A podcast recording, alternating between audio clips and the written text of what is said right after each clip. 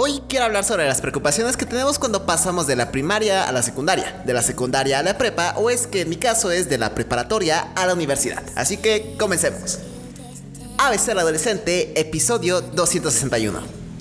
Sé cómo se siente toda esa parte de estar en una nueva escuela, especialmente porque cambié de la primaria a secundaria y de la secundaria a la prepa. En ambos casos no conocía prácticamente a nadie y me llenaba de preguntas como de cómo voy a hacer nuevos amigos o cómo va a ser la escuela o cómo voy a hacer para que mis amigos o compañeros de la escuela se lleven bien conmigo y acaso si van a ser las personas muy cortantes conmigo y muchos ejemplos más que te puedo decir. Realmente estos son sentimientos o preguntas muy normales, ya que como vamos a estar en un nuevo entorno, es como si estuvieras en un nuevo país y en un nuevo país hay nuevas culturas que conocer. Sé que suena muy exagerado, pero me di cuenta de que existen cambios muy grandes entre escuela y escuela.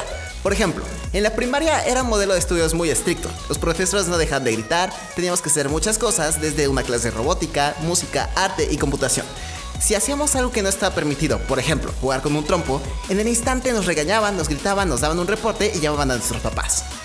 Por el otro lado estaba la secundaria, que era mucho más tranquilo. Los profesores nos daban un tiempo para descansar y si hacíamos algo que no estaba bien, nos llamaban la atención, pero sin gritar. Sino que nada más cuando es obviamente ya algo exagerado nos mandaban un reporte, pero esos eran casos muy extremos. Los profesores eran mucho más tranquilos y se preocupaban por nosotros. Y es más, en cambio de tener clase de robótica, computación, arte y música, nos dejaban elegir qué tema queríamos escoger. En mi caso fue cocina.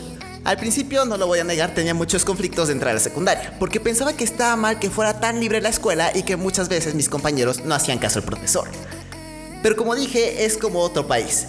El cambiarse de escuela puede ser un gran miedo, especialmente porque no conocemos a nadie o pensamos que no nos va a gustar la escuela, igual que todos te van a mirar raro. Pero piénsalo de esta forma, no eres el único que va a estar en esa nueva escuela casi siempre van a haber nuevos compañeros que van a llegar casi igual que tú.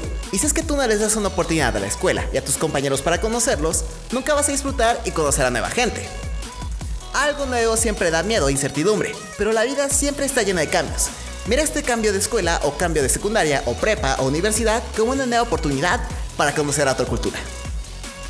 Y esto es todo el podcast de hoy. Si te gustó y quieres escuchar más, ve a abcaradolescente.com.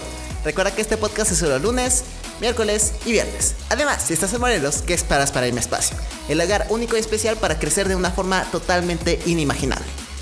Yo soy Andrés y recuerda que los cambios están para algo. Vive y disfruta el momento justo en estos días. Adiós.